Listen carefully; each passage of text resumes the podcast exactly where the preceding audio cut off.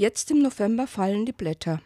Was die Straßen bunt macht, lässt die Bäume kahl erscheinen, und wir freuen uns jetzt schon auf das Frühjahr. Der Rhythmus der Natur hat aber durchaus auch für uns Menschen symbolische Anregung. Loslassen von Dingen, die im Augenblick das Festhalten nicht brauchen. Entscheidungen, die getroffen sind, denen muss ich nicht andauernd hinterherdenken. Aufgaben, die noch Zeit haben, die müssen nicht heute noch zusätzlich angepackt werden.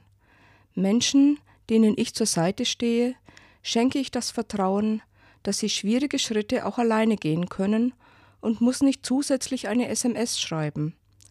Loslassen von Gedanken, Gefühlen von Verantwortung. Wie schwer fällt uns das? Solange ich festhalte, kostet es mich Kraft und Energie, und Ruhe und Auftanken bleiben auf der Strecke. Loslassen. Wir können uns zurzeit tagtäglich von den Laubbäumen daran erinnern lassen. Die können das nämlich schon.